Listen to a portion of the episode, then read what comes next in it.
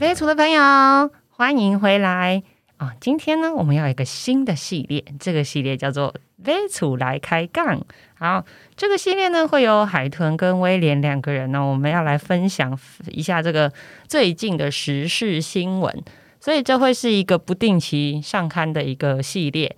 那呃，我们聊的会是一些房地产的新闻，聊的是一些我们针对这些新闻的评论和看法。那呃。对，就具备本台立场这样。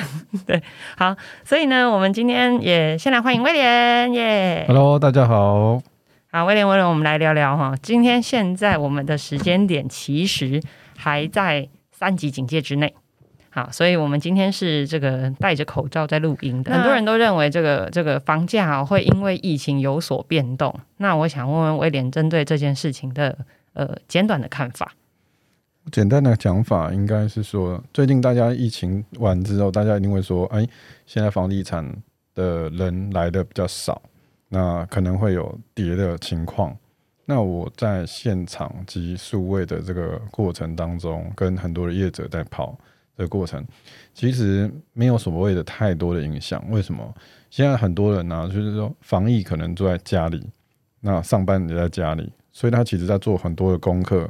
但是他还是会来到现场，虽然现场可能以前可能是有三十组，你说的现场是建安销售现场这样啊？对对对对，就在现场，在销售现场的人，可能以前搞不好一开案的时候，可能有三四十组，可能都是一个礼拜之内就会出现。可是现在可能搞不好只有十组，甚至不到十组。那这个不到十组的原因是什么？其实就会大家其实都乖乖待在家里，在防疫的时间，我觉得那是对的。但是现在很多人就会很在数位媒体很好的情况之下，在房地产就会很多的东西放到网络上面，让很多人看。那看完之后，其实就会格局啦、价格啦，哦，甚至最近七月一号开始有一个实价登录二点零，预售屋都其实要有一些部部分的部部分的价格都要很显露出来，甚至有很多的房地产即将开案的。都用不二价这个价格哦，去让消费者知道。好，那你说，呃，原本可能嗯一个礼拜会有三十组左右的这样子的来人哦，那呃瞬间降成只剩下十组，但是就你的角度，你会觉得这十组反而是好事，是因为这十组可能都是做完功课才来的是吗？当然了，因为他做完功课，其实他搞不好他比现场的销售人员更更更了解市场，因为。现在这个时间点，可能大家在销售人员在现场的时候，每天都在喷那个酒精嘛，就是一组客人结束完之后，啊，整间都在消毒。那可能食品屋一走啊，整个间都在消毒，所以可能一整天可能都在做这件事情。但是消费者他可能来到这个现场的时候，他可能他知道，哎。旁边的五年的房子多少钱啊？最近卖多少啊？或者是呃最近的预售屋啊？你看旁边的预售屋已经多少？新城屋已经多少？所以其实有时候很特别，在这个时间点，我觉得呃消费者不不瞬时间变成一个市调人员啊，因为他有很多时间可以好好研究周边行情这样了。好，其实我也要提醒大家哦，如果你真心想要买房哦，现在这个时间点，我觉得是非常巧妙的一个时间点哦。那呃，这个时间点最大的好处是，你可以在透过网络哦，你不用出门，你几乎就可以跟现场的人员要到所有的资料，对吧？嗯，基本上该给的东西一定会给足。那但是他们也是希望说，哎，你来到现场，所以很好玩的点就是说，来到现场销售的接待中心的时候，其实很多的时候就哎。啊！可是我已经在网络上面或者是在 message 上面，其实已经聊过一番了。哦，所以你对于现场的，譬如说姐姐们，或者是销售人员的哥哥们、弟弟们，他马上就知道说：“哎，弟弟啊，我跟你讲啊，小蔡，那个我我跟你讲，我比较喜欢哪一户。”哦，他都看过了，对不对？对，然后平面图都看过了，对。平面图看完了，看完的时候说：“哎，你有几楼？直接跟我讲。”哦，反反而节省时间了，省省去前面那些，节省很多非常多的时间。那来的人，假设说有十组，里面大概有三到四组，可能都会谈到价格。哦，就这么这么呃，就我们来讲，这叫准客户了，对不对？对，已经晋升到可能你以前要花三十组，可能才会有三组、四组，可能会有这种机会。可是现在可能带看的时间可能是十组，可能你就会有三组、四组谈到这边，当然不一定会成交，可是就会让呃整个现场是有活路活络度的，因为它谈到直接谈到价格嘛。好，那我想知道，呃，我们刚刚在谈论这个这这个呃举举例的这个建案，其实基本上因为它是已经盖好的，对吧？它是呃，也也就是说，消费者做完功课到现场是有房子可以看的。那你能不能跟我们分享一下，如果他今天是预售呢？预售是根本就没有办法去看了吗？还是其实预售也可以做到像你刚刚所说的这样子的状态？当然可以啊，预售其实不外乎，其实你本身本来就看不到房子，哎，对对不对？所以其实他只要很清楚的让你知道我的基地位置在哪边，因为接待中心跟基地位置其实是两码子的事。哦，对，我要提醒大家哦，基地位置跟消跟那个接待中心是因为接待中心一定都在交通很方便的地方，对，但是基地可不是那么一回事哦，基地有的可能是在山上啊。对，所以我们来看的话，就是说我们看到基地位置，所以其实有些人呢，现在数位很很发达，现在目前 Google 有 Meet，还有 Room，还有很多的那个 Teams，嗯，哦，或者是 Line 也都已经有出会议室，对，所以其实现在很多数位的方式，直接是导入，直接用 Line，直接开直播，或者是直接对谈啊，线上直接对谈，就根本也不用到现场这样，对。但是，哎，那就你所知，市场上现在有人预售用靠这个成交吗？就是靠这个线上视讯软体这样子就成交吗？线上直接地层成交，我觉得那个还没有到。是对，因为毕竟房子这种事情一定是要到现场。可是至少说，譬如说有十个是线上，对，那至少有两到三个人会觉得说，哎，来到现场觉得好像可以来看看，那可以直接跟销售人员预约说，哎，我就是什么时间比较没有人。那譬如说下午的傍晚五点，那我就预约五点。所以现在客人很好玩，现在客人其实以前都会爽约或者是呃迟到，现在哦只要跟他讲说，嗯，我们都有分流的状况，嗯，所以你是你是安排三点，请准时，对，跟剪头发跟那个。耳鼻喉科其实差不多，那大家都有准时吗？哎，真的蛮准时的。很 好，也怕他没有，因为他也怕碰到前后的客人，这样就对了。对他很怕那个一大堆人那窝在一起的时候，假设你今天两点群聚群聚这样，他他们其实也怕一个地方，就是买方。我觉得这个人上面其实本来就一个点啊，就是说，呃，他怕迟到完之后，那下一组可能又哇一窝蜂，可能又整个空间就是超过五个人以上。那其实这个部分，我觉得大家的意识其实是有抬头，觉得还不错。好，所以呃，其实反而没有因为疫情哦，呃，买气实际上掉很多，的吧？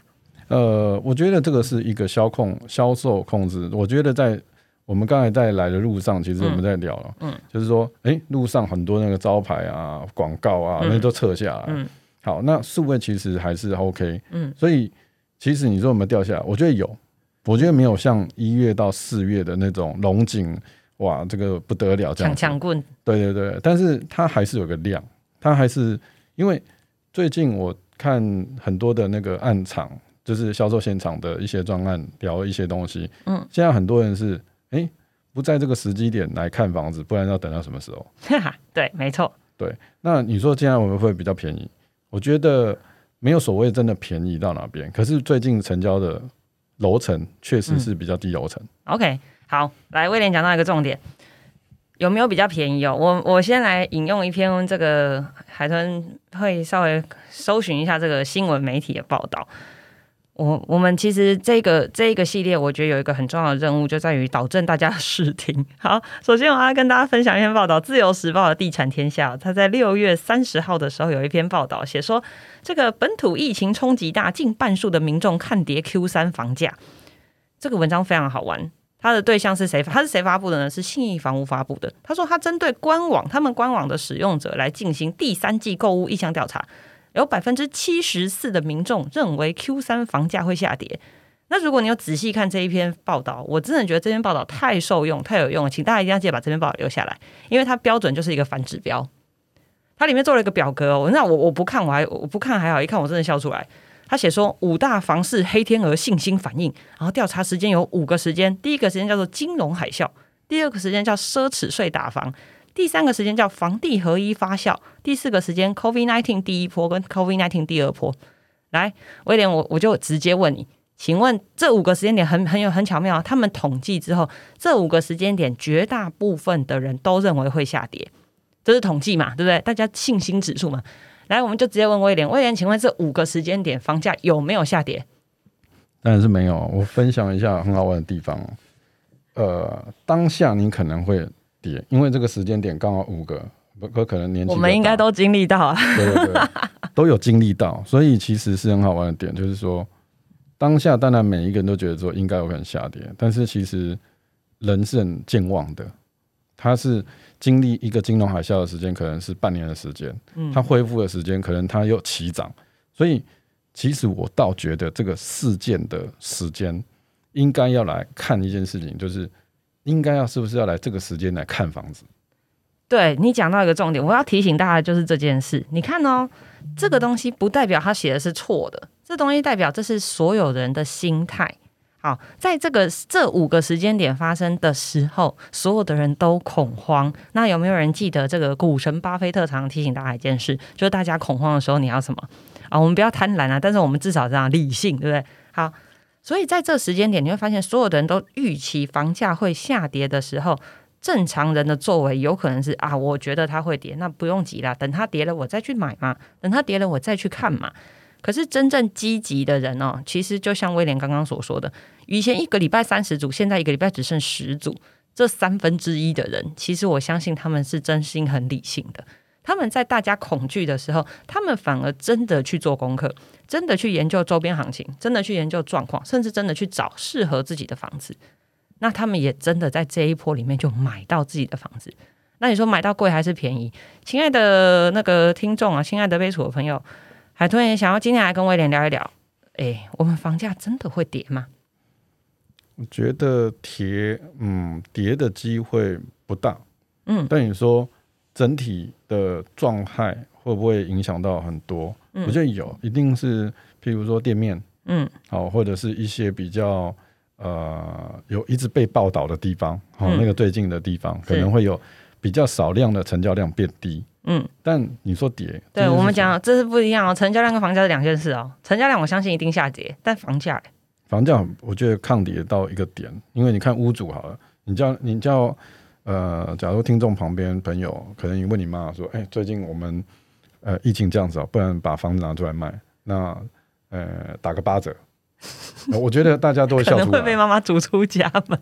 对，我觉得这个时间点绝对不会有这个状况出现。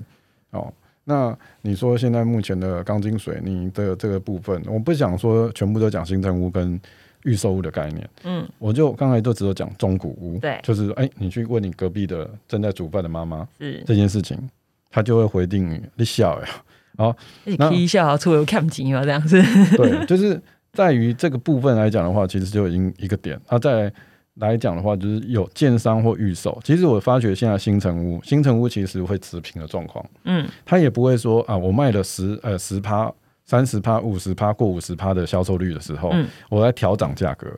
那其实以前会有有这么，现在还有新城屋敢做这种事吗？哎，还是有，我听到还是有。桃园那边其实还是有一些建设公司，他觉得未来信心指数还是往上走的，所以他未来继续盖的情况之下的成本也会增加，所以他就会觉得说，哎，现在上涨了十趴或五趴，这个事情是正常的。对，OK。所以其实晚买不见得比较好，对不对？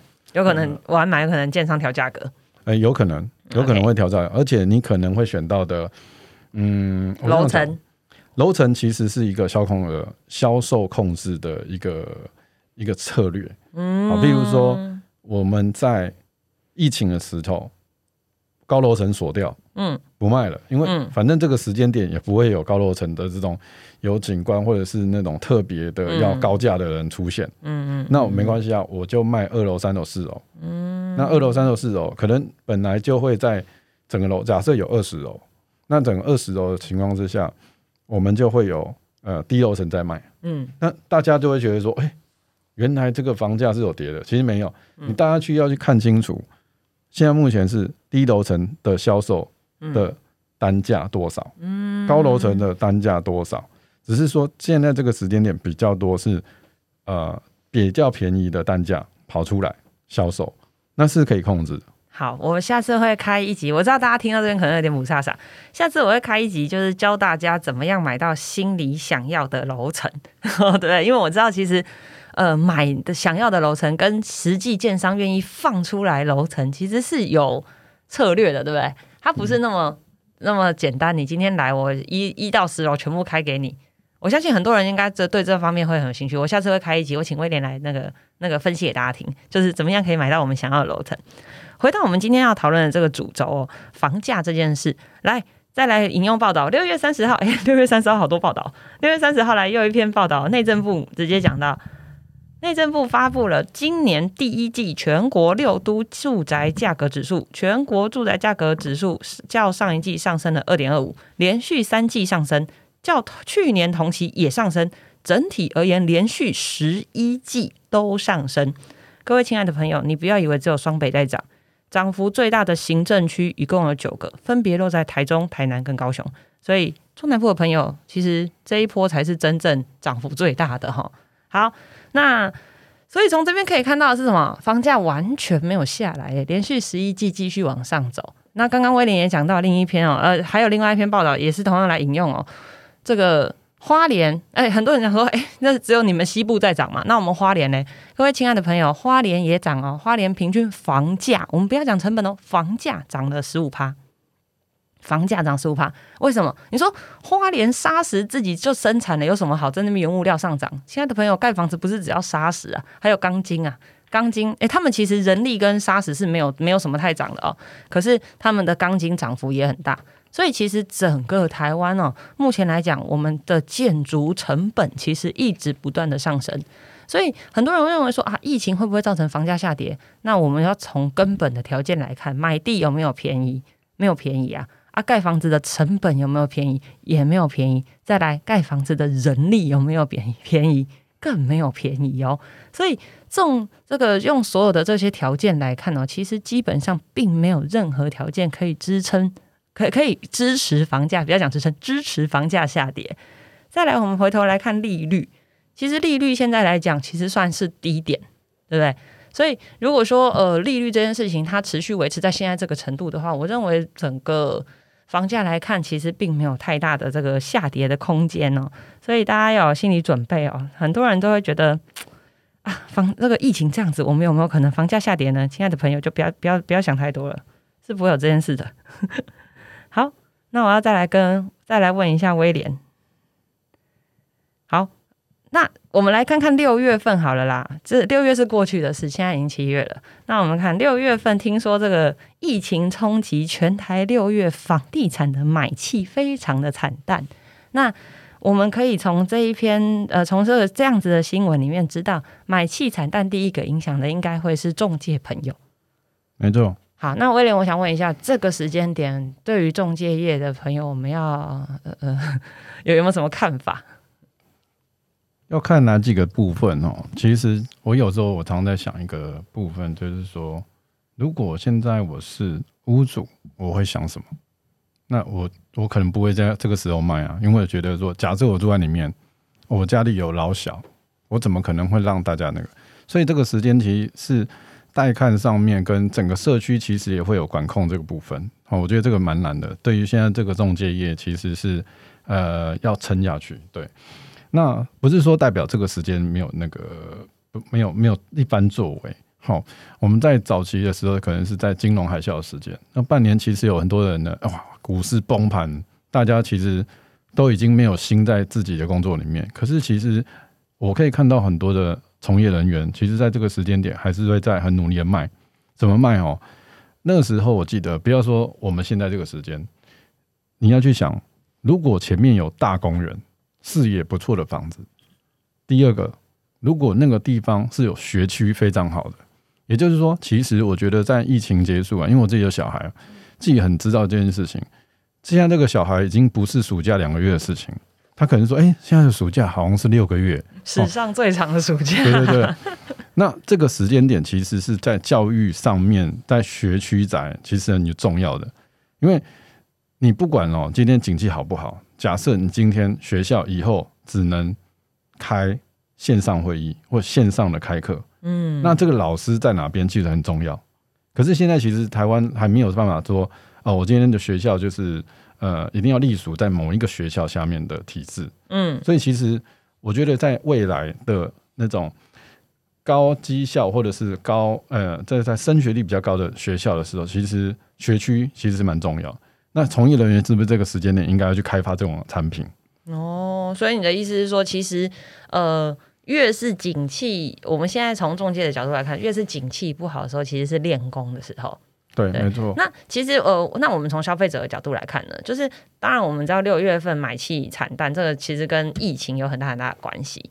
那我们其实好，我们放眼这个接下来，我相信购物需求这件事情仍然存在哦。那我们有没有办法建议消费者在未来这一波，呃，要秉持哪些角度，我们才能够买到一间我们真的觉得很抗跌的房子？我们从这个抗跌这个角度来看哈。因为我觉得以前的房子选择的角度跟现在，我相信选择的角度会有一点点不同。好，第一个来讲哈，我觉得未来在就业人口的地方会调整。好，譬如说，呃，是不是大家一窝蜂一定要在台北市或者是在新北市的某一区到上班？现在其实有很多的分流，其实我觉得这个分流会让大家习惯可能在家，或者是怎么样去调整自己工作的调调整，因为。现在以后啊，办公室搞不好他不用那么大，嗯，因为他已经习惯了。譬如说这个这疫情的关系，他可能经过两三个月，大家原来会觉得哦，原来公司其实是可以怎么样安排，用什么样的软体和解决事情。好，这件就业人口的移转是有增加的。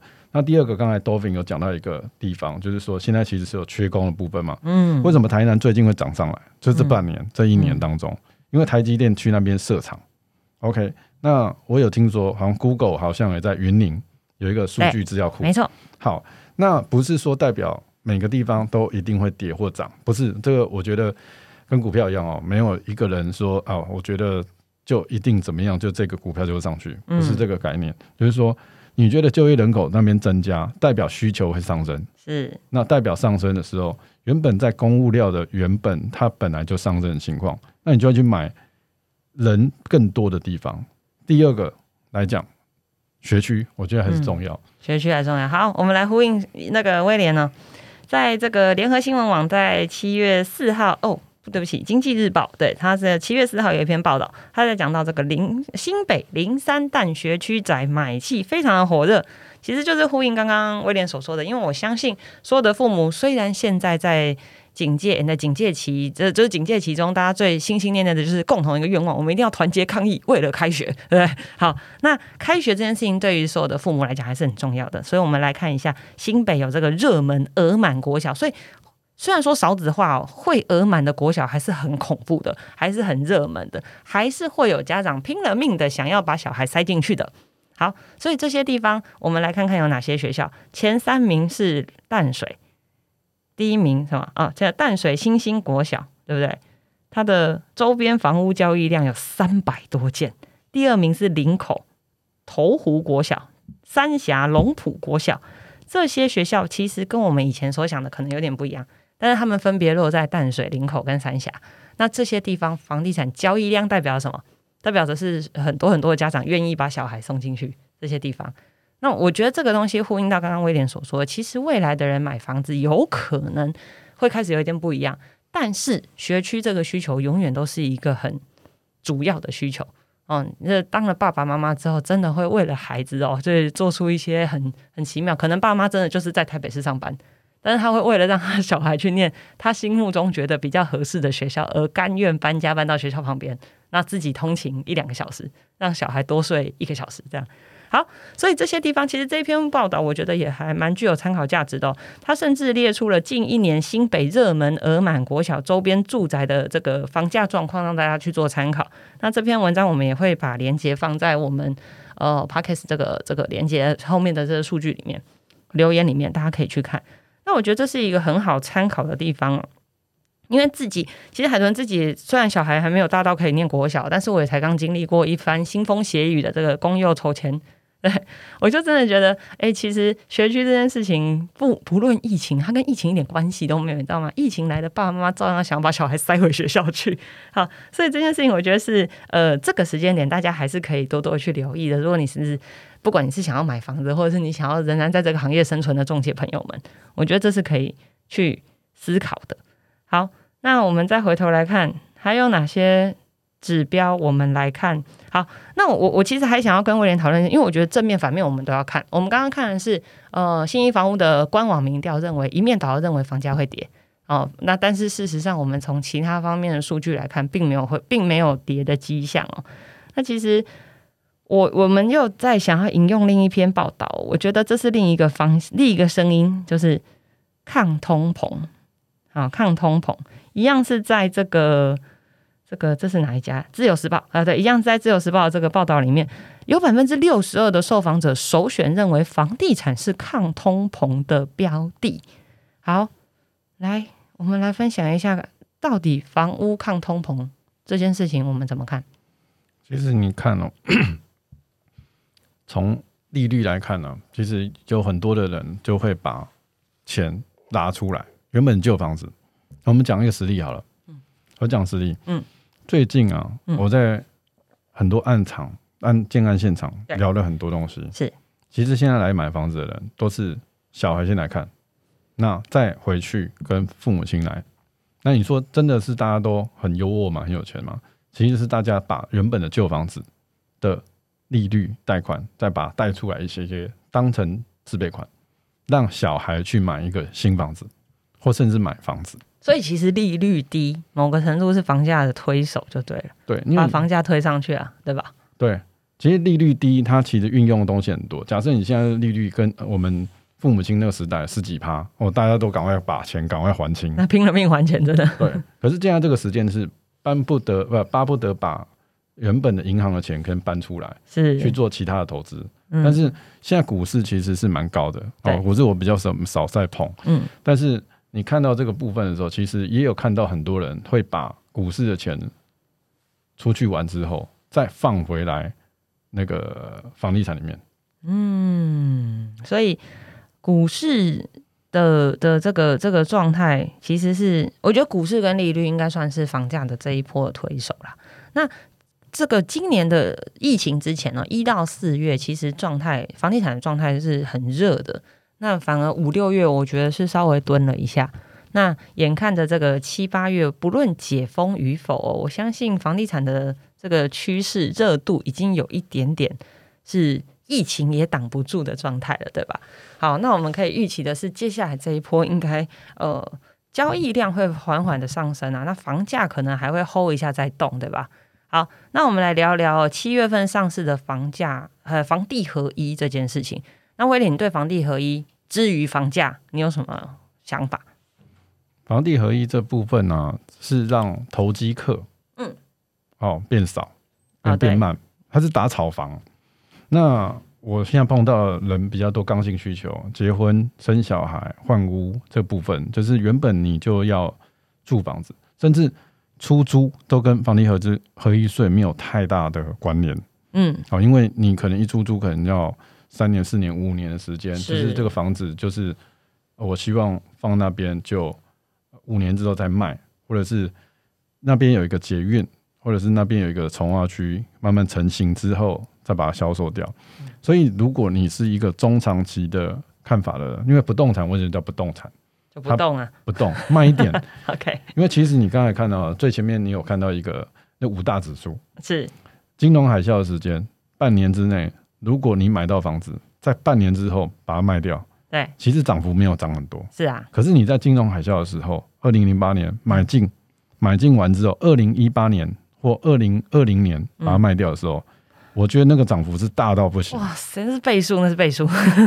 所以其实房地合一税，其实如果真的要做中长期投资的人，嗯，你只要放，譬如说你有一些呃小型，你很爱炒股。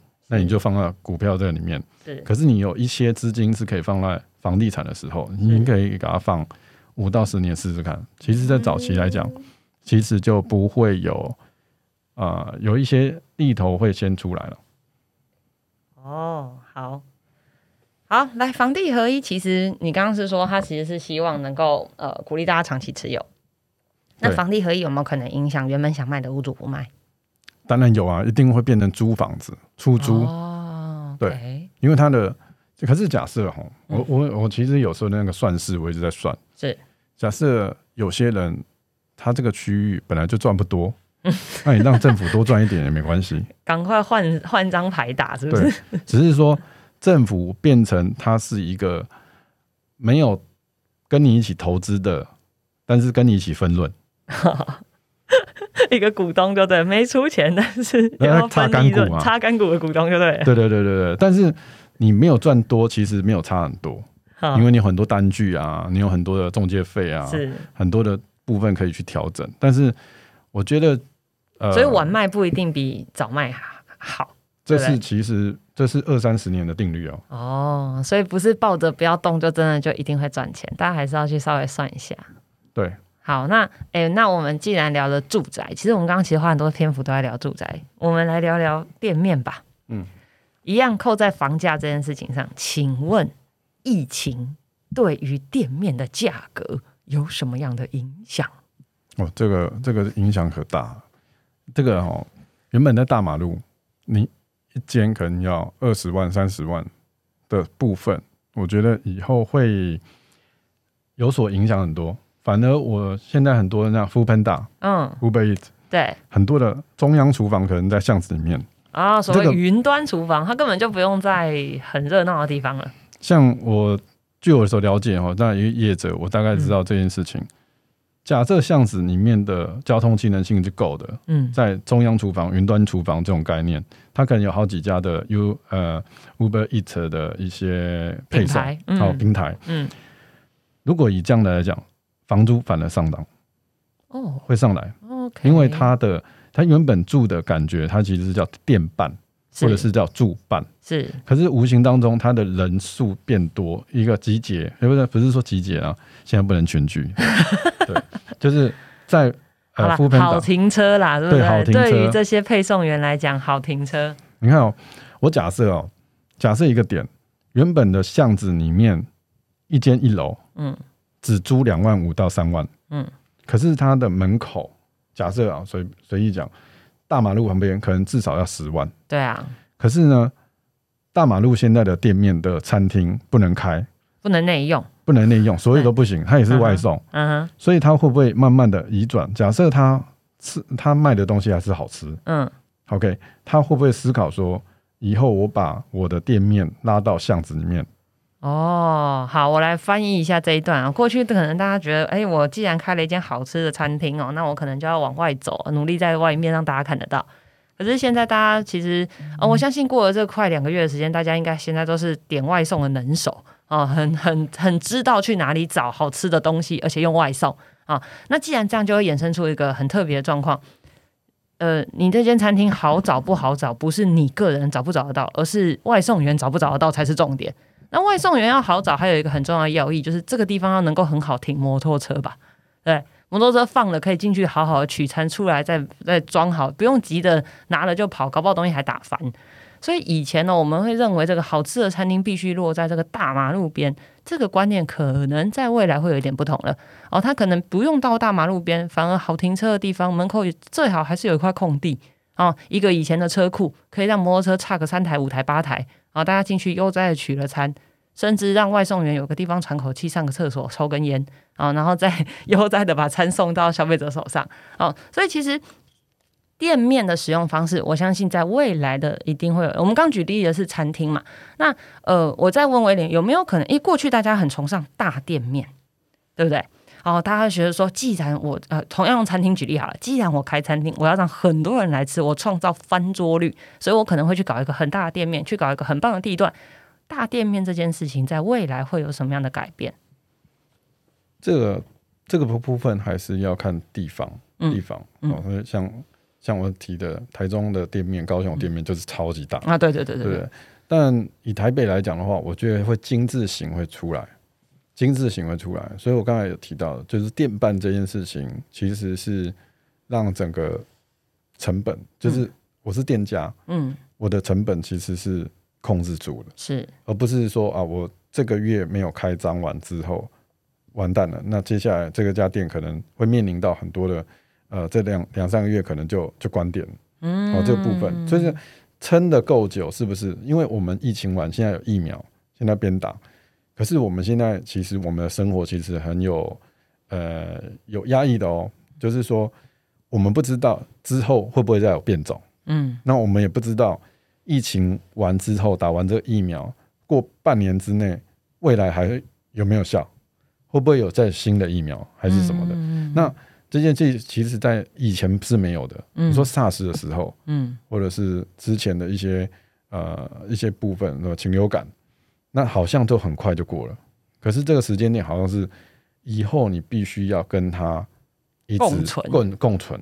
哦那共存这个习惯变成说，将来在视讯会议，在讨论很多东西，是不是都会一样是这样做？所以我觉得这个部分一定会调整。好。好，那我们今天针对这个疫情的房价这件事情，我们讨论到这边哦。那呃，如果你有什么想法，欢迎你在留言处跟我们分享。那如果觉得我们今天的这个话题你非常的喜欢，你也有兴趣再持续听海豚跟威廉的这个开杠的话呢，也请给我们这个帮我们订阅，然后或者是给我们一些评论，让我们觉得哦这件事情是真的有人要听的，那我们就会继续。那我们这一集的内容就到这边，下一次见面喽，拜拜拜拜。